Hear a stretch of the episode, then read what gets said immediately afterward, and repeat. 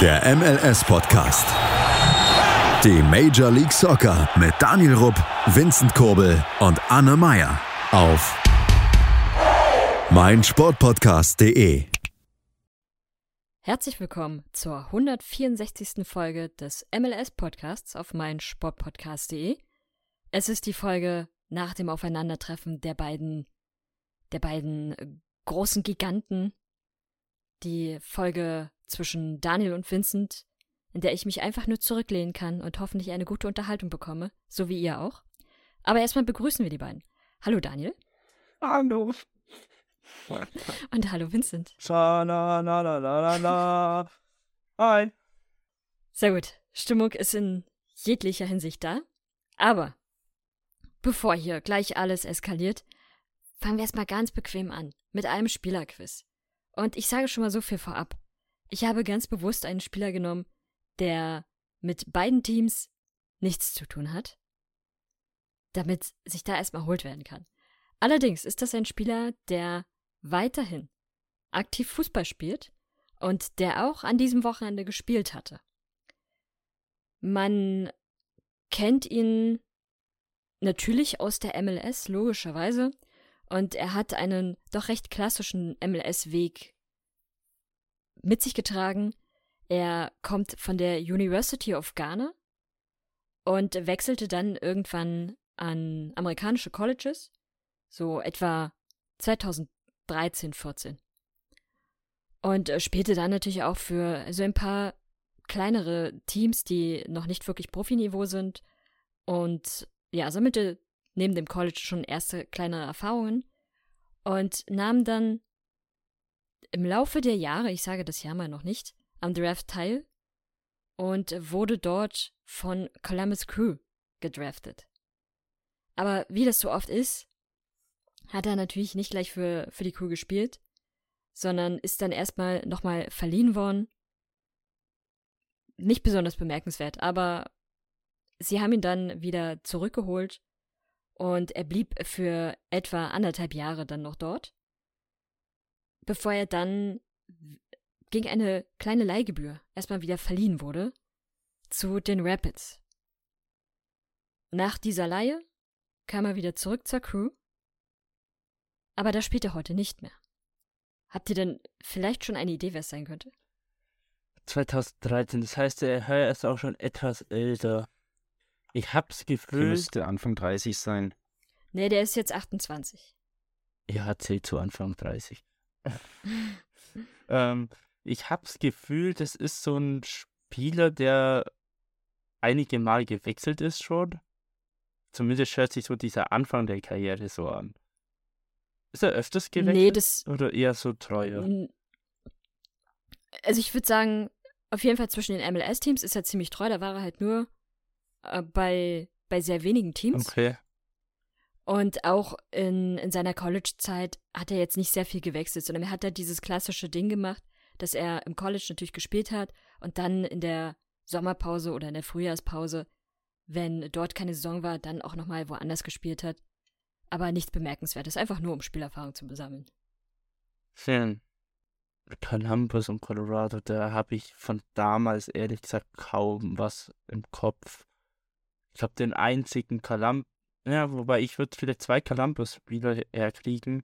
Von damals ist es einmal Parkhurst und äh, ich glaube Steve Clark war damals im Tor, aber sonst kein Plan, wer da alles im Team gespielt hat.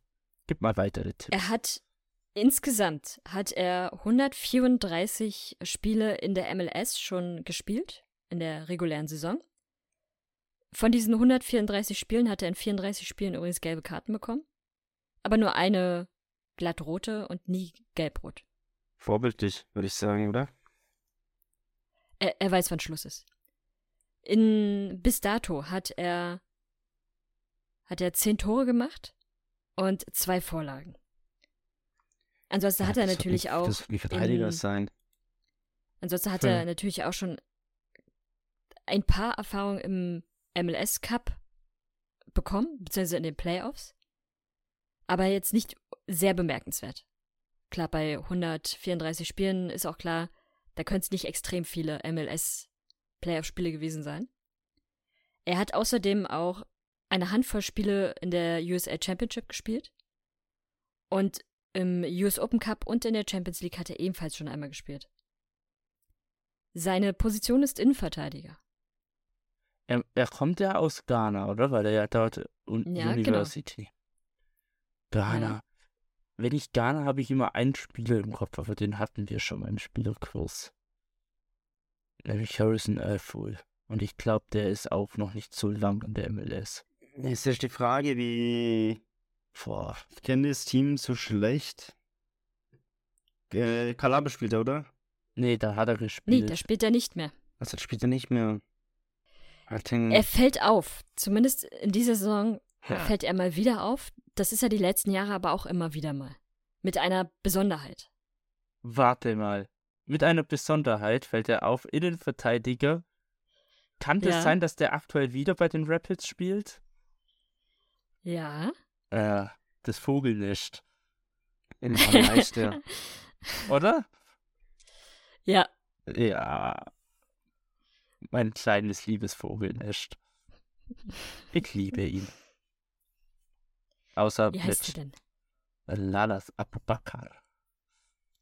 So ist es, genau. Aber der hat am Wochenende getroffen. Deswegen Aha. ist er mal wieder ein wenig in den Fokus gerückt und die Frisur, sie sitzt weiterhin hervorragend. Hast du ihn aufgestellt im Fantasy-Team?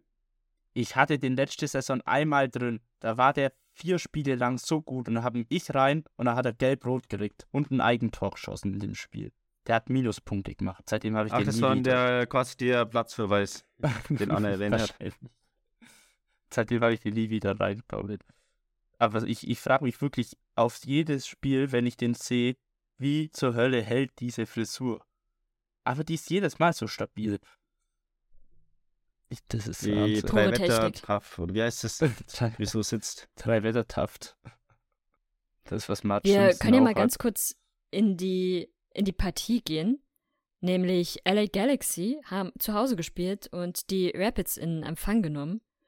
Und besagter Innenverteidiger hat bereits in der 14. Minute das gemacht, was Innenverteidiger in der Regel ziemlich gut können. Nämlich, ich glaube, nach einem Freistoß oder nach einer Ecke reinköpfen, weshalb die Rapids in Führung gegangen sind. Und was mir in dieser Partie auch aufgefallen ist, da, also die Verteidigung von LA Galaxy ist weiterhin einfach eine pure Katastrophe. Und die Partie endete 1 zu 3.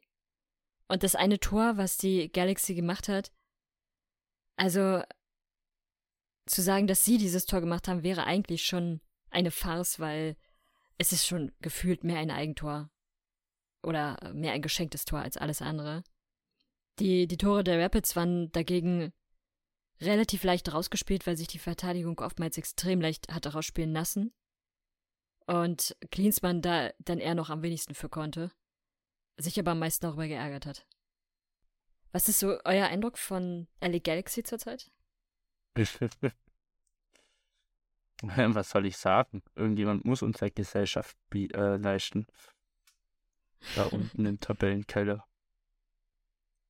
Die Frage ist ja, wie lange behält Greg Vanny seinen Posten? Weil der Anspruch von LA Galaxy ist ja ein ganz anderer. Der Bäcker ist es auch. Aber ja, aber da spielen noch mal andere Gehälter auch mit eine Rolle.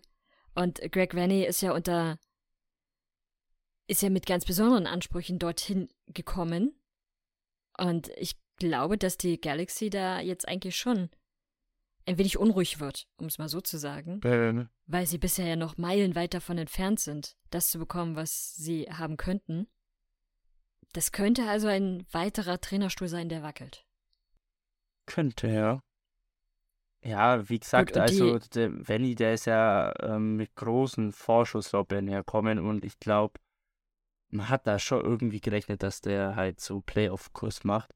Und man muss jetzt auch mal sagen, also wenn man so rein die Namen anguckt, so schlecht ist jetzt der Kader nicht von der Galaxy.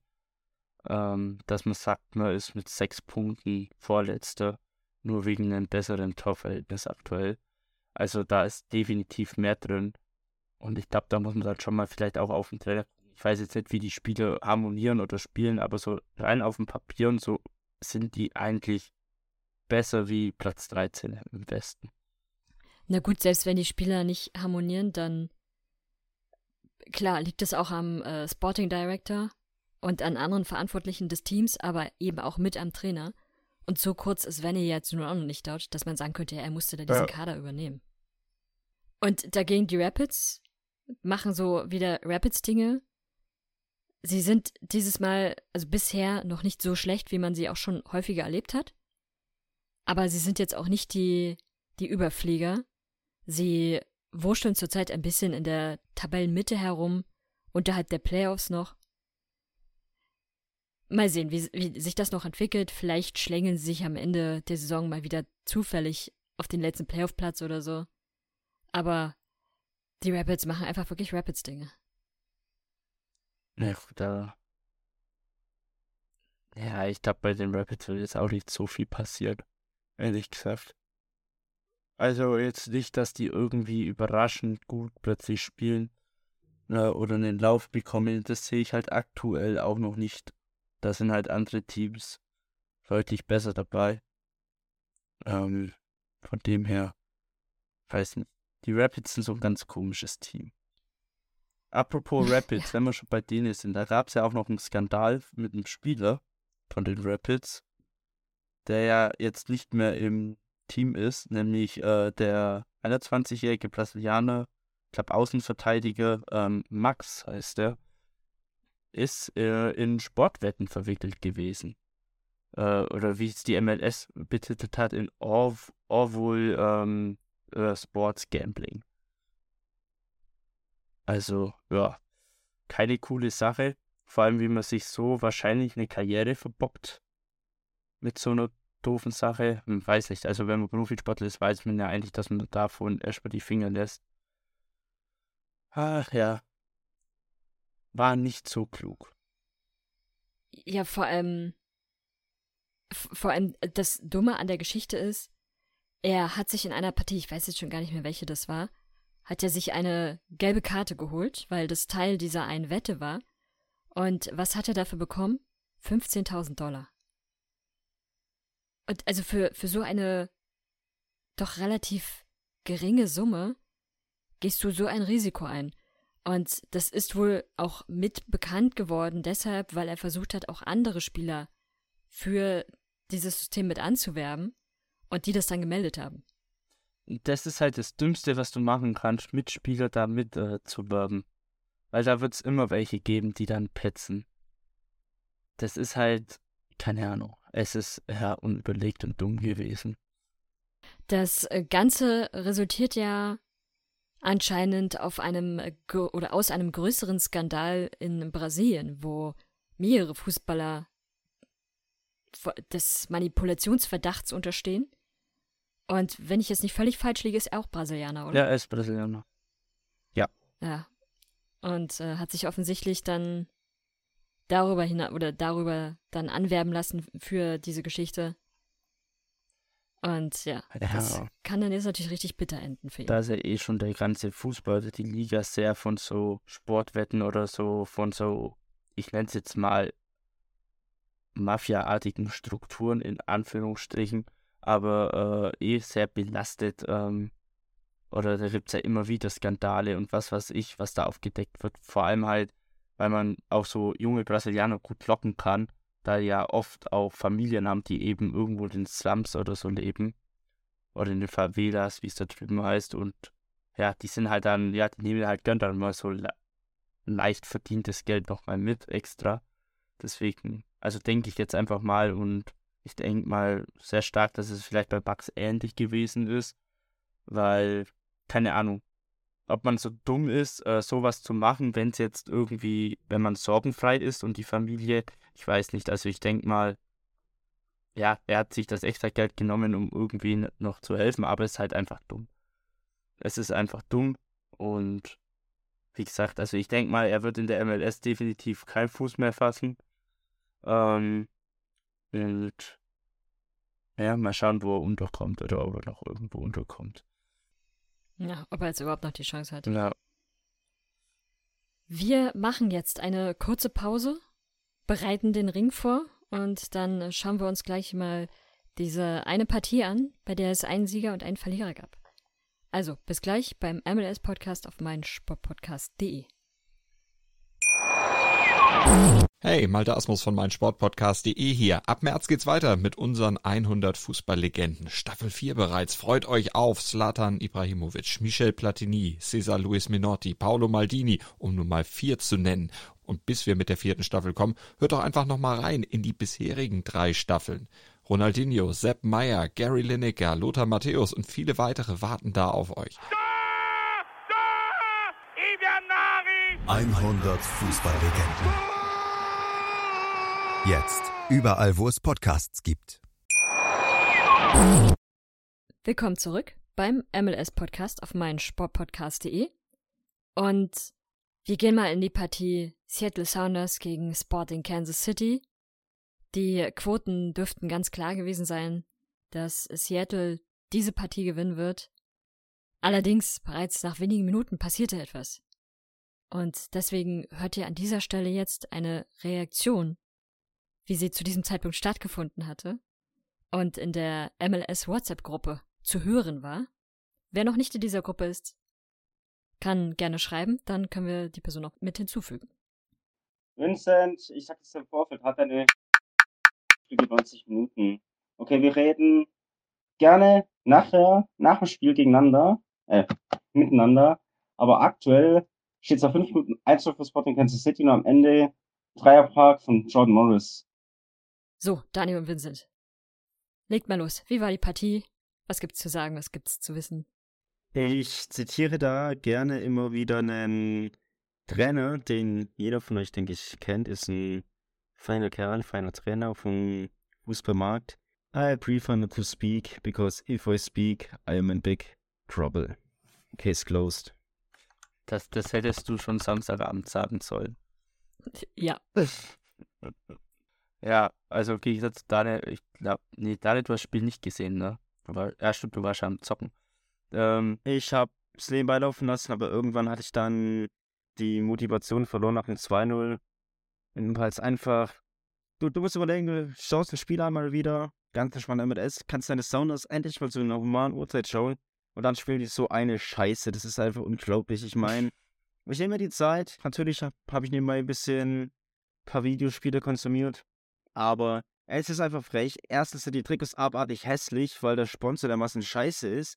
Und dann spielen die noch den größten Drecks-Anti-Fußball. Natürlich bist du angepasst, natürlich machst du das Spiel aus, weil da gehe ich lieber pennen. Also sorry, aber ich habe mir das nicht länger anschauen können, weil es einfach ein Drecks-Fußball war, den Seattle an den Tag gelegt hat. Du kannst dich nicht so von Sporting besiegen lassen. ja, So, deshalb habe ich noch was dazu gesagt, verdammt. Ja, man muss sagen, auch von der Statistik her, das war ziemlich ausgeglichen tatsächlich. So von Schüssen, ähm, Ballbesitz hat Seattle 60 zu 40 gehabt. Äh, Schüsse waren ausgeglichen. Ähm, gut, Seattle hat ein bisschen aggressiv hier rumgefault. Aber sonst, also für Kansas-Verhältnisse war es echt gut. Und ich muss auch sagen, keine Ahnung, ich war noch nicht wirklich bereit fürs Spiel. Mir ging es gerade anders wie Daniel. Ich habe mir so gedacht, scheiße, Kansas spielt um äh, 10.30 Uhr abends. Fuck, jetzt muss ich das Team angucken, gar kein Bock. Also, und ich bin demotiviert. Ich habe Recht dazu, demotiviert zu sein, mein Team zu sehen. Und Daniel ist es nach äh, gefühlt 60 Minuten oder nach 45 Minuten, nur weil sie mal ein Spiel schlecht spielen. Aber so ist es halt, ähm, wenn man so viel Erfolg hat. Wow, wow, wow, wow, wow. Also jetzt, jetzt immer ruhig mit den Pferden wie man das sagt. Erstmal, ich habe es ausgemacht natürlich. Ich habe nach wie vor kein Apple TV. Dementsprechend habe ich mir natürlich Free TV, Apple TV anschauen können. Aber es ist halt einfach, wenn das Spiel scheiße läuft, dann mache ich das einfach aus. Also, wie gesagt, warum soll ich denn mir das länger antun, mich darüber aufregen? Ich meine, ich bin so schon im, Ren im guten Alter, um in die Rente zu gehen, wenn ich die Spiele vorher erst der 4 anschaue.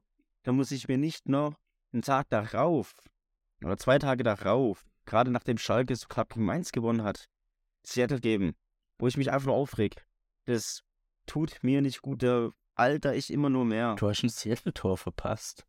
Naja, auf alle Fälle in der vierten Minute hat Kansas erstmal äh, mit einem richtig, richtig schönen Tor von Eric Tommy mit dem 1 zu 0 vorgelegt. Ähm, ja, kam sehr unerwartet, vor allem in der vierten Minute. Ähm, da war noch niemand bereit. Und ähm, ich war erstmal richtig verdutzt und konnte meinen Augen nicht trauen, wie war das Tor. Das war das vierte Saisontor zu dem Zeitpunkt äh, nach elf Spielen. Ähm, ja, kann man mal machen. Ähm, ich habe mich aber dann tatsächlich auch schon irgendwie darauf eingestellt, dass halt jetzt Seattle angreifen wird und dass hier Kansas wieder so richtig versagt. Aber in der 31. kam dann irgendwie auch wieder mehr oder weniger aus dem Nichts das 2 zu 0 von einem gewissen Alan Polito, der das erste Mal getroffen hat nach seiner langen Verletzung letztes Jahr. Ähm, ja, dass der sein erstes Saisontor auch nach elf Spielen macht als Vollblutstürmer, sagt doch schon einiges irgendwie. Erik Tommy übrigens mit der Vorlage, also der Deutsche mit Tor und Vorlage mit einem richtig guten Spiel, war auch äh, in Team of the Week danach. Und ja, keine Ahnung. Äh, es stand dann zur Halbzeit 2 zu 0 für Kansas und ich weiß nicht. Ich, ich äh, habe mich natürlich gefreut und, und habe mir gedacht, fuck, geil, fünftes Saisontor und das auch noch gegen Seattle, in Seattle. Aber irgendwie dachte ich mir halt so, keine Ahnung, ich, ich habe es mir halt einfach zu gut vorstellen können, dass sie doch irgendwie noch versagen oder zumindest 2 zu 2 spielen. Ähm, war dann tatsächlich nicht so der Fall. Es wurde zwar nochmal kurz spannend durch den Elfmeter von Lodero, ähm, den er souverän verwandelt hat, muss man sagen, aber ähm, ja, Daniel hat schon gesagt, Seattle hat halt echt schlecht gespielt für ihre Verhältnisse und die haben es halt auch nicht irgendwie geschafft, richtig Druck aufzubauen und äh, Kansas in Verlegenheit zu bringen, weil so ein Team wie Kansas kannst du schnell in Verlegenheit bringen. Das kannst du ähm, schnell auseinandernehmen. Und das hat halt nicht funktioniert. Und genau. Was auch noch erwähnenswert ist, Kansas hat wieder mal in der Verteidigung rotiert. Ähm, der Jugendspieler Davis hat ähm, von Anfang an gespielt. Also, ja, ist auch noch so eine Unkonstante, diese Verteidigung. Man hat wirklich in jedem Spieltag vier andere Verteidiger oder halt irgendwie ein oder zwei neue Verteidiger drin. Also es ist nie irgendwie, dass eine Verteidigung durchspielt, mehrere Spiele. Ähm, weiß nicht, was ich davon halten soll. Ja gut, geht ja auch nicht, die kriegen ja auch ständig rote Karten. oder gelbe. Ja, aber da fehlt halt so diese Konstante irgendwie. In der Verteidigung ist halt echt ein sehr großer Schwachpunkt. Wenn da immer durchrotiert wird und dann spielt da ein anderer und da ein anderer. Man muss sagen, Davis hat es wirklich gut gemacht, hat mir sehr, sehr gut gefallen. Ich hoffe, der darf nochmal starten nächste, äh, nächste Woche. Ich hoffe auch, dass Volodea wieder von Anfang an spielt, weil der prinzipiell eigentlich auch gut war. Ähm, Rosero äh, hat mir eben noch nicht so gut gefallen.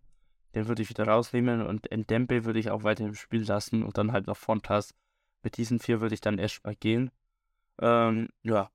Was auch noch äh, ein bisschen simpelsig war, dass Tommy und Polito beide ähm, verletzt raus mussten, waren dann Gott sei Dank keine schlimmeren Verletzungen.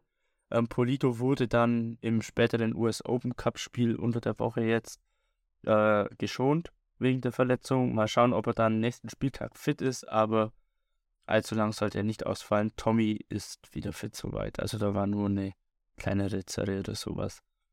Aber ja, ich bin happy. Kansas hat den zweiten Saisonsieg geholt und äh, somit jetzt sechs Punkte.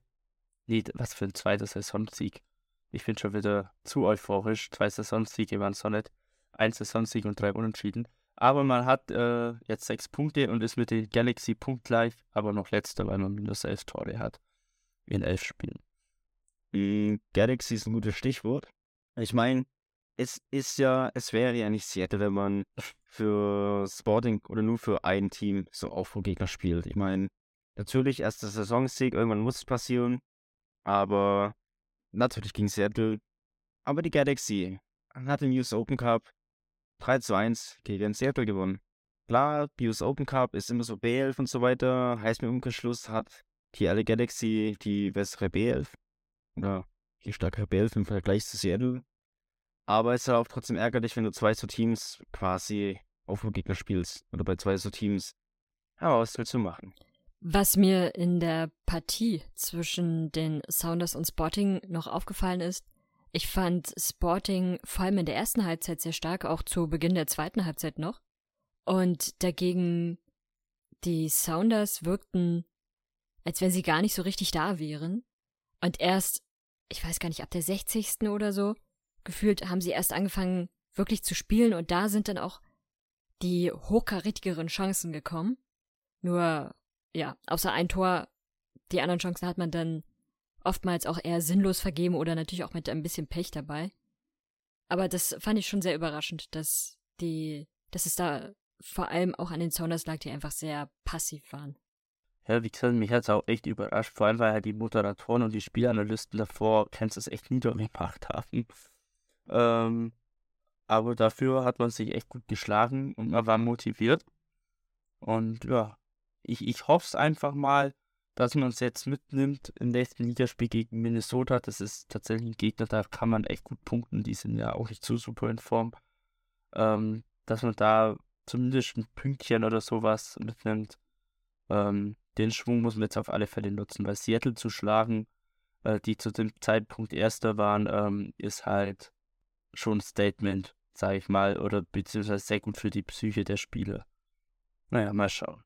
Wen man auch niedermachen müsste, sind die Red Bulls, die am Wochenende gegen Philly gespielt hatten.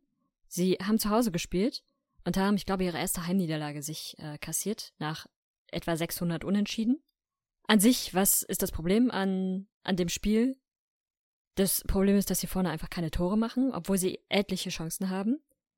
Und dann gab es noch zwei weitere Probleme, die jeweils auf den Schiedsrichter zurückgehen. Das einzige Tor in dieser Partie entstand aufgrund eines Elfmeters. Und also die Ursache für diesen Elfmeter ist schon eher eine Schwalbe als alles andere. Es gibt zwar von Nelis eine Berührung an der Schulter im Strafraum, allerdings sieht man auch sehr eindeutig, dass der Philly-Spieler sich da liebend gern fallen lässt. Das ist, also, das ist schon ein bisschen Quatsch, da einen Elfmeter zu geben. Zumal es davor auf der anderen Seite eine ganz andere Situation gab, die in meinen Augen sehr viel eindeutiger war, nämlich ein Handspiel von einem Philly-Spieler im Strafraum. Und in dem Fall hat er aktiv wirklich den, den kompletten Arm Richtung Ball gezogen, damit nochmal die Richtung des Balles geändert. Und das ist nicht als Elfmeter entschieden worden. Ehrlich gesagt finde ich das sehr, sehr schwach. Vor allem unter dem Aspekt, dass es diesen Videoschiedsrichter gibt und dass dann auf der einen Seite bei einer Entscheidung, die ich nicht so eindeutig finde, einen Elfmeter gibt und bei einer anderen Entscheidung, wo man eindeutig sieht, dass der Ball da den Arm berührt und das nicht einfach nur ein, ja, der Ball, der, der Arm ist angelegt oder ähnliches ist, sondern wirklich, der Arm geht da aktiv auf diesen Ball zu. Das ist dann schon ein, ein Armutszeugnis für den, für das Schiedsrichtergespann in dieser Partie, die dann halt 0 zu 1 endete und damit endete dann auch die Trainerkarriere von Gerd Struber bei den New York Red Bulls. Dann am Tag darauf, zwei Tage später, wurde seine Entlassung bekannt gegeben, was ja eigentlich auch schon hervorsehbar war. Also es war klar, dass das jetzt passieren muss, weil man ist ja selbstverständlich weit unter den eigenen Erwartungen. Und das war schon seit längerer Zeit nicht das, was es sein muss.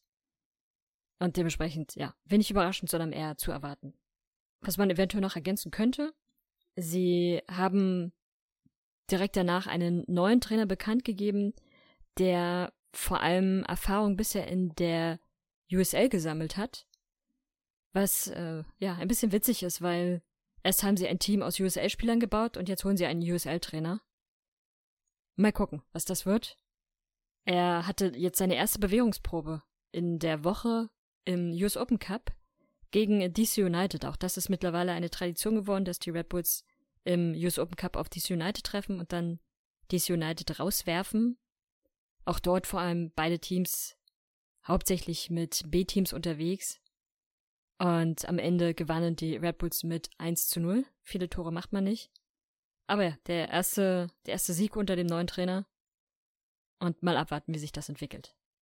Ja. Wenn wir ja schon gleich bei Trainerentlassung sind, können wir eigentlich gleich mit der zweiten weitermachen. Ja, genau. Denn es gab nach Struber wenige Minuten später gleich die zweite Entlassung am selben Tag. Ähm, und ja, sie passierte in der, oder beziehungsweise sie passierte von einem Spiel oder von einem Team im Spiel Nashville gegen Chicago. Surprise, es wird nicht der Nashville-Trainer sein. ähm, Nashville gewann zu Hause auch mit 3 zu 0 und ja, was muss man sagen? Ähm, Hani Mukhtar einfach mit einem Hattrick. Das war jetzt sein jetzt habe ich es wieder vergessen. War es sein dritter MLS-Hattrick schon? Ich glaube, das müsste sein dritter MLS-Hattrick schon gewesen Könnte sein. sein. Ähm, von dem her sehr starke Leistung von ihm. Gut, es waren zwei Elfmeter dabei, ähm, aber die muss man auch erst mal machen und wie gesagt, am Schluss zählt, dass er einen Hattrick hat. Ähm, Dex McCarthy auch mit einer, ähm, ach gut, was heißt Vorarbeit? Er ist, glaube ich, der gefaulte Spieler beim ersten Elfer gewesen, beim 1-0. Ähm, das war, glaube ich, in der Nachspielzeit der ersten Halbzeit, ähm, weil es noch ziemlich viel Videoschiedsrichter-Gedöns und so gab. Dann in der 70. gab es das 2-0 und dann in der Nachspielzeit in der 90. noch das 3-0, was ein schöner Linksschuss war. Ähm, war ganz nettes Tor. Ja, und nach der doch herben 3-0-Niederlage ähm, musste dann der Chicago oder der ehemalige Chicago-Trainer ähm, Esra Hendrickson gehen. Und ja, ist nicht mehr Betreuer des Teams. Äh, ja, darf spannend sein, was jetzt Chicago macht. Ich habe bis noch nichts gelesen, dass da jetzt ein komplett neuer Mann da ist. Also ich glaube, der Co-Trainer übernimmt interimsweise, aber ich glaube, ein neuer Trainer ist noch nicht bestätigt, oder? Ich glaube, die haben vorhin einen bekannt gegeben, oder? Mhm. Ich glaube, da ist vorhin jemand bekannt gegeben worden. Sekunde. Ah, ist schon, dann habe ich es noch gar nicht mitbekommen. Ja, auf alle Fälle. Ja, ah, Chicago, du Chicago fingst ein bisschen so. Ähm, ich lese jetzt gerade auf die Schnelle nichts, aber ja, egal. Auf alle Fälle, ähm, ja, ich weiß nicht, ob das viel bringt bei Chicago. Dass die jetzt wieder einen Trainer wechseln. Ähm, weiß nicht, ich weiß nicht. Äh, Chicago ist auch Vorletzter gewesen im Osten mit äh, elf Punkten aus zehn Spielen. Immerhin haben sie mehr Punkte als Spiele, das ist ja schon mal nicht so schlecht. Ähm, und die Abstände sind auch alle relativ knapp. Also zwölf, es haben glaube vier Teams zwölf Punkte und das wäre dann bis auf Platz 10 und Platz 9 hat 14 Punkte. Es wäre noch alles erreichbar gewesen. Ähm, ich könnte mir gut vorstellen, dass irgendwie am Spielerischen doch auch lag. Ähm, weil es nicht, ich sage jetzt mal, nicht so düster aus für Chicago-Verhältnisse, weil man noch punktemäßig relativ nah dran ist an den anderen. Ähm, ja, von dem her bin ich echt gespannt. Und man hatte ja vor der Saison auch zwei schon schmerzhafte Abgänge gehabt mit Gabriel Solina und äh, John Duran. Ähm, man hat auch für beide Spieler insgesamt, was waren es, glaube 25 Millionen oder so eingenommen, also richtig viel Geld. Mal gucken, ob man dann im Sommer noch etwas macht im Kader, ob dort der neue Trainer was machen darf. Ähm, genau. So, ich habe jetzt gleich nochmal nachgeguckt. Interimstrainer ist aktuell Frank Klopas. Das ist so jetzt Ja, das, was ich lese. ja das scheint, scheint es doch keine offizielle Bekanntmachung zu geben. Genau. Also mal gucken, wer dann da nachrücken wird. Ähm, ja, vielleicht hofft sich fast der Schweinsteiger auf die Trainerbank. Einfach so random. Nee. Ja. Mal gucken, mal gucken, was da. we- Wen gäb's denn eigentlich? Porter wäre es auch frei. Jesse Marsch. Jesse Marsch. Oh, der, der hat doch sogar bei Chicago gespielt, wenn ich mich nicht irre. Ja, hat er. Aber der wird ja als US-Coach gehandelt. Und Ja, ich glaube, ja, das ja. wird für Das ihn persönlich attraktiver sein. Ja. Bisschen Klar, keiner will attraktiver. Trainer von Chicago Fire werden. Hey, er kann so erst mal beides machen bis Ende der Saison und dann Ende der Saison kriegt die Feier einen neuen Trainer. Ähnlich wie Ralf Rangnick damals mit Manchester United und Österreich. Naja. Gut, ähm, ja, das waren so die ersten Ja. zwei Trainerentlassungen der ML. Die jetzt auch nicht so sehr überraschend waren. Ja. Wir machen noch mal eine kurze Pause und dann gehen wir auch noch mal in den US Open Cup und auch noch kurz in die U17, nee, U21 Nationalmannschaft müsste es gewesen sein, denn dort wurde der Kader bekannt gegeben und dazu gibt es auch noch ein interessantes, eine interessante Information, über die wir da mal diskutieren können. Also, bis gleich beim MLS Podcast auf meinsportpodcast.de. Wie baut man eine harmonische Beziehung zu seinem Hund auf? Puh, gar nicht so leicht. Und deshalb frage ich nach, wie es anderen Hundeeltern gelingt, beziehungsweise wie die daran arbeiten. Bei Iswas Dog reden wir dann drüber. Alle 14 Tage neu mit mir, Malte Asmus und unserer Expertin für eine harmonische Mensch-Hund-Beziehung, Melanie Lippisch. Ist was, Dog? Mit Malte Asmus. Überall, wo es Podcasts gibt. Willkommen zurück zum MLS-Podcast auf meinsportpodcast.de.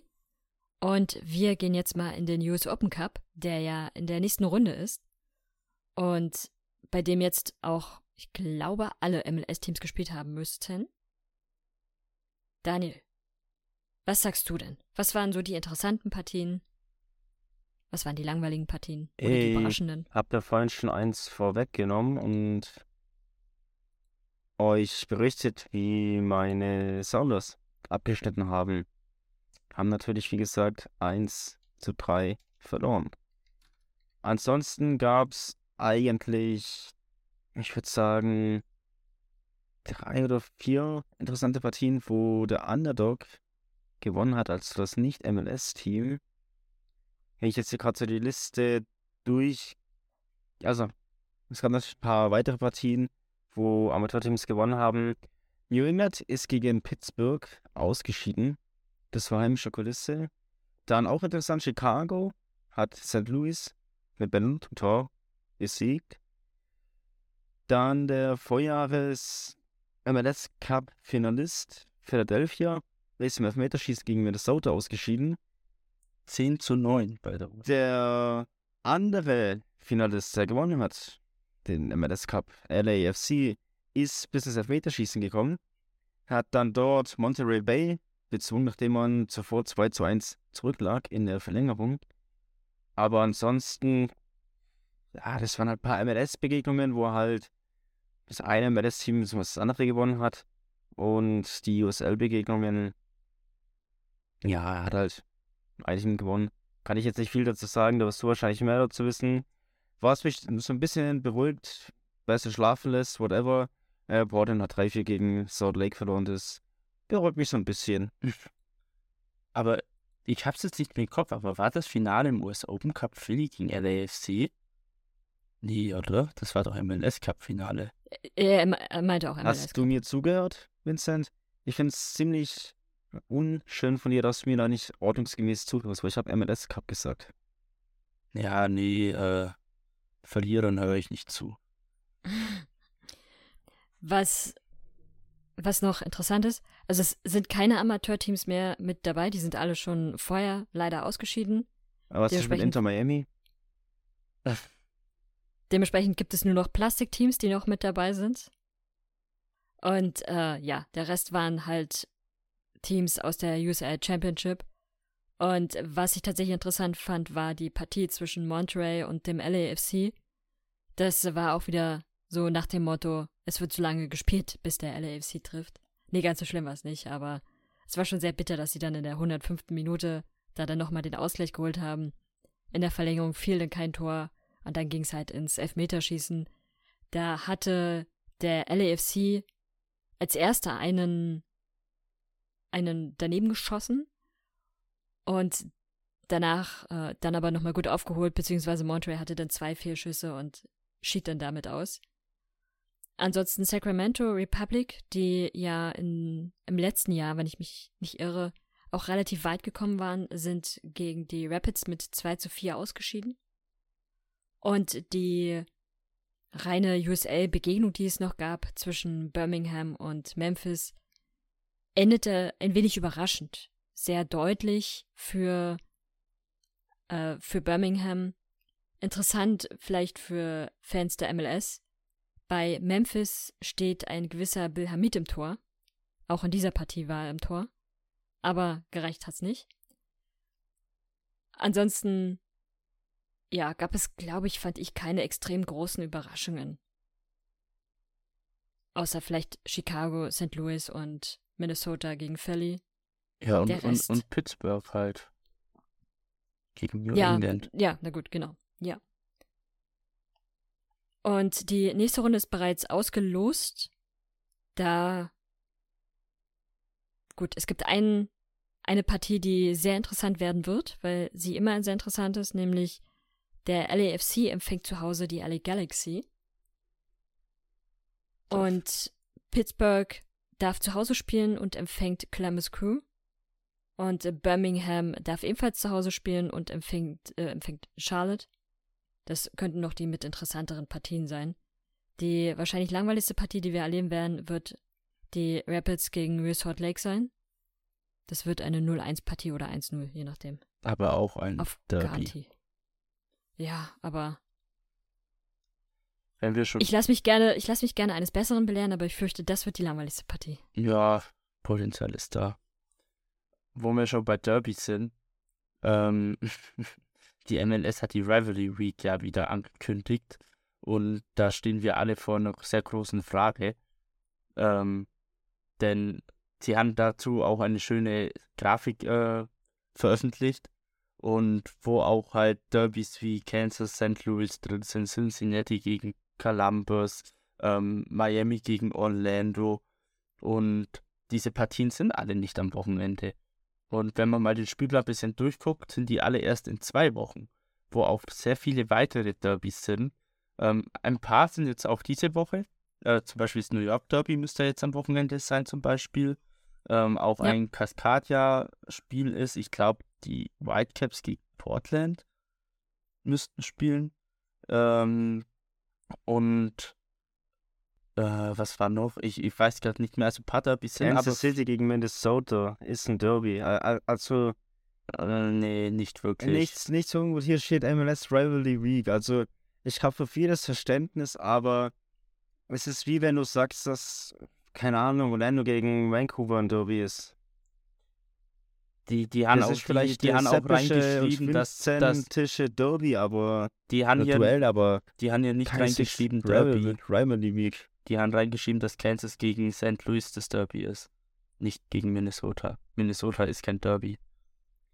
Ja, ich sehe ja Rivalry Week nur. Deswegen, also ich gebe nur das weiter, was auf der offiziellen MLS-Seite. Ja, die schreiben da. Rivalry Ri- Week rein und die Hälfte ist nicht mal Rivalität. Das ist, die meisten Aber ich Rivalitäten finde sind trotzdem, in zwei Du darfst Wochen. nicht vergessen, es gibt schon gute Partien. Also du hast wie gesagt New Yorker Derby, dann hast du das kanadische Derby. Dann hast du natürlich mit Vancouver gegen Toronto ein sehr cooles Derby, wobei ich natürlich hoffe, dass beide verlieren.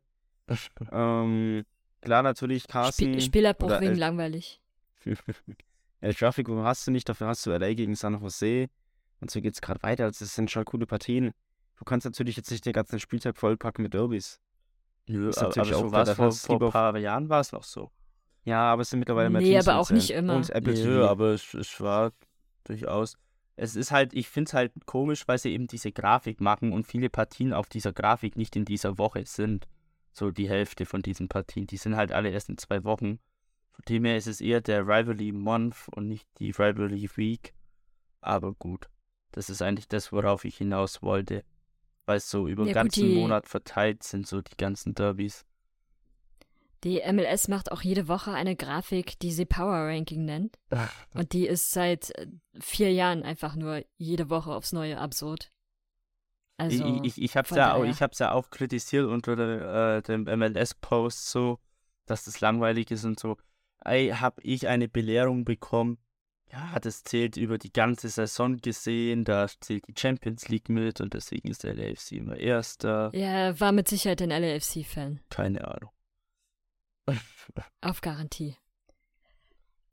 Dann gibt es auch noch den Kader vom U20-Nationalteam. So ist es richtig. Denn dort findet ja die Weltmeisterschaft statt. Und an sich der Kader ist jetzt nicht groß spektakulär, was daran liegt, dass vor allem die Spieler, die in Europa unterwegs sind, aber auch Spieler aus der MLS von ihren Teams oftmals gar keine Freigabe bekommen haben.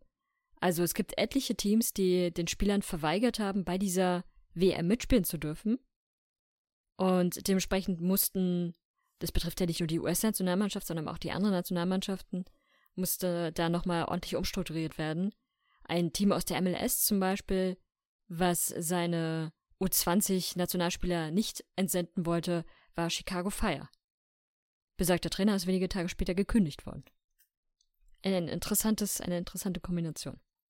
Ja, der Kader, wie gesagt, ist jetzt kein, kein besonders bekannter, würde ich behaupten. Da sind ein paar MLS-Spieler bei, da sind vereinzelt auch Spieler bei, die schon ein bisschen Erfahrung in Europa haben. Aber so die großen Namen, die die meisten wahrscheinlich eher noch kennen, die fehlen jetzt logischerweise. Mal abwarten, wie sich das entwickelt. Wir werden dann natürlich, wenn die WM startet, auch darüber dann ein bisschen sprechen, wie sich das entwickelt. ich finde es halt schade, dass solchen Spielern so eine WM verwehrt wird, weil, keine Ahnung, es ist halt auch, es ist trotzdem eine WM, auch wenn es die U, was war es, 20? Ja. Ähm, ist, es ist halt trotzdem ein besonderes Erlebnis und viele dieser Spieler werden wahrscheinlich auch keine weitere WM mehr spielen, beziehungsweise nicht im Profibereich. Von dem her, ähm, finde ich, nimmt man diesen Spielern doch eine Chance. Ähm, man könnte ja noch irgendwie sagen, dass Spieler selber entscheiden dürfen, wenn sie sagen, ich habe jetzt gar keinen Bock auf die WM, ich will lieber MLS zocken oder so. Dann fein. Aber wenn jetzt so ein Spieler, ich könnte mir gut vorstellen, dass die meisten eigentlich schon Lust auf die WM gehabt hätten, ähm, dass man das denen verwehrt, finde ich doch schade, weil man tritt doch für sein Land an. Ähm, ja. Hm. Naja. Ja, das ist also tatsächlich finde ich das auch sehr kritisch, dass die Vereine da so extrem den Riegel vorschieben. Das ist in meinen Augen für diese jungen Spieler eine, wäre das eine sehr, sehr gute Erfahrung. Und was ich bei vielen Spielern ehrlich gesagt befürchte, ist, dass sie dann in der Zeit, in der sie diese WM hätten spielen können, bei ihren Heimatteams oftmals auf der Bank sitzen werden. Und dann ist das in meinen Augen sehr vergebene Lebensmühe, die man da dann Ja. investiert hatte. Gut, bei Ich Chicago definitiv könnte ich mir gut. halt vorstellen, da wird wahrscheinlich Brady mitkommen, der ist ja Stammkeeper. Dass man den jetzt Ungarn, ja, kann ich verstehen. Aber wie gesagt, es wäre halt für ihn auch eine Chance. Die Frage ist halt, wer in der U20 WM Stammkeeper oder nicht. Wäre Stammkeeper okay, wäre da auch nur Ersatzkeeper, dann gut, dann spielt er wie, wahrscheinlich leichter jede, äh, am Wochenende in der MLS, wenn er da eh Stammkeeper ist, sage ich mal. Aber ja, Naja, ein, ein Keep, einer der drei Keeper, die berufen sind und der mit darf, ist Slonina. Ja, gut, gut, der wird wahrscheinlich auch die Nummer 1 sein. Dann, ähm, ich denke mal, dass, dass die tatsächlich Brady mitgenommen hätten. In dem Punkt kann ich Chicago verstehen, aber wie gesagt, ich würde dann trotzdem irgendwie sagen, dass der Spieler selber entscheiden darf. Wenn er jetzt sagt, ich würde auch als Nummer 2 mit zur WM gehen, einfach weil ich halt so ein Erlebnis-WM machen möchte, dann lassen da hingehen. Ähm, wie gesagt, es ist eine einmalige Chance und wenn er sagt, nö, ich will lieber spielen, dann ist er auch gut für Chicago. Aber gut. Wer sind wir? Wir sind die, die die Trikots kaufen sollen. Ja, wenn die ein bisschen billiger wäre ich dabei. ja. Habt Ja, ihr ne- ansonsten noch etwas? Nee, außer, außer eine Petition für billigere MLS-Trikots. Mm, Ich habe halt Schmerzen, weil. Seattle zweimal verloren hat, ja, verständlich. Danke. Dafür steht mein Fantasy-Team. Meins auch. Gut, da das geklärt ist, würde ich sagen, soll es das für heute auch gewesen sein. In der nächsten Woche können wir dann über die ganzen Derbys sprechen, die stattgefunden haben, damit Vincent sich dann wieder aufregen kann, dass ja nicht alle Derbys stattgefunden haben. Bis dahin, gebt uns gerne Feedback. Moment, Oder- Moment, Moment. Ich reg mich nur auf, dass es Rivalry Week heißt. Obwohl es eine Woche, ein Monat ist. Ja, da wirst du dich auch nächste Woche nochmal drüber aufregen. Ja, ist so werde ich auch. Also, gebt uns gerne Feedback. Schreibt uns eure Meinung dazu, ob es in Ordnung ist, dass das Rivalry Week genannt wurde oder ob man es hätte anders nennen müssen. Und dann können wir gerne gemeinsam eine Petition starten, zu was auch immer. Ihr könnt uns erreichen auf Twitter unter MLS Supporters Germany, ebenso unter dem gleichen Namen auch auf, Instagram und auf Facebook unter Use Soccer News und nochmal bei Twitter unter Box to Box. Bis dahin, habt eine torreiche Woche und wir hören uns in der nächsten Woche wieder beim MLS Podcast auf meinsportpodcast.de. Tschüss. Bundesgarten, ciao. Der MLS-Podcast. Die Major League Soccer mit Daniel Rupp, Vincent Kurbel und Anne Meyer auf meinsportpodcast.de.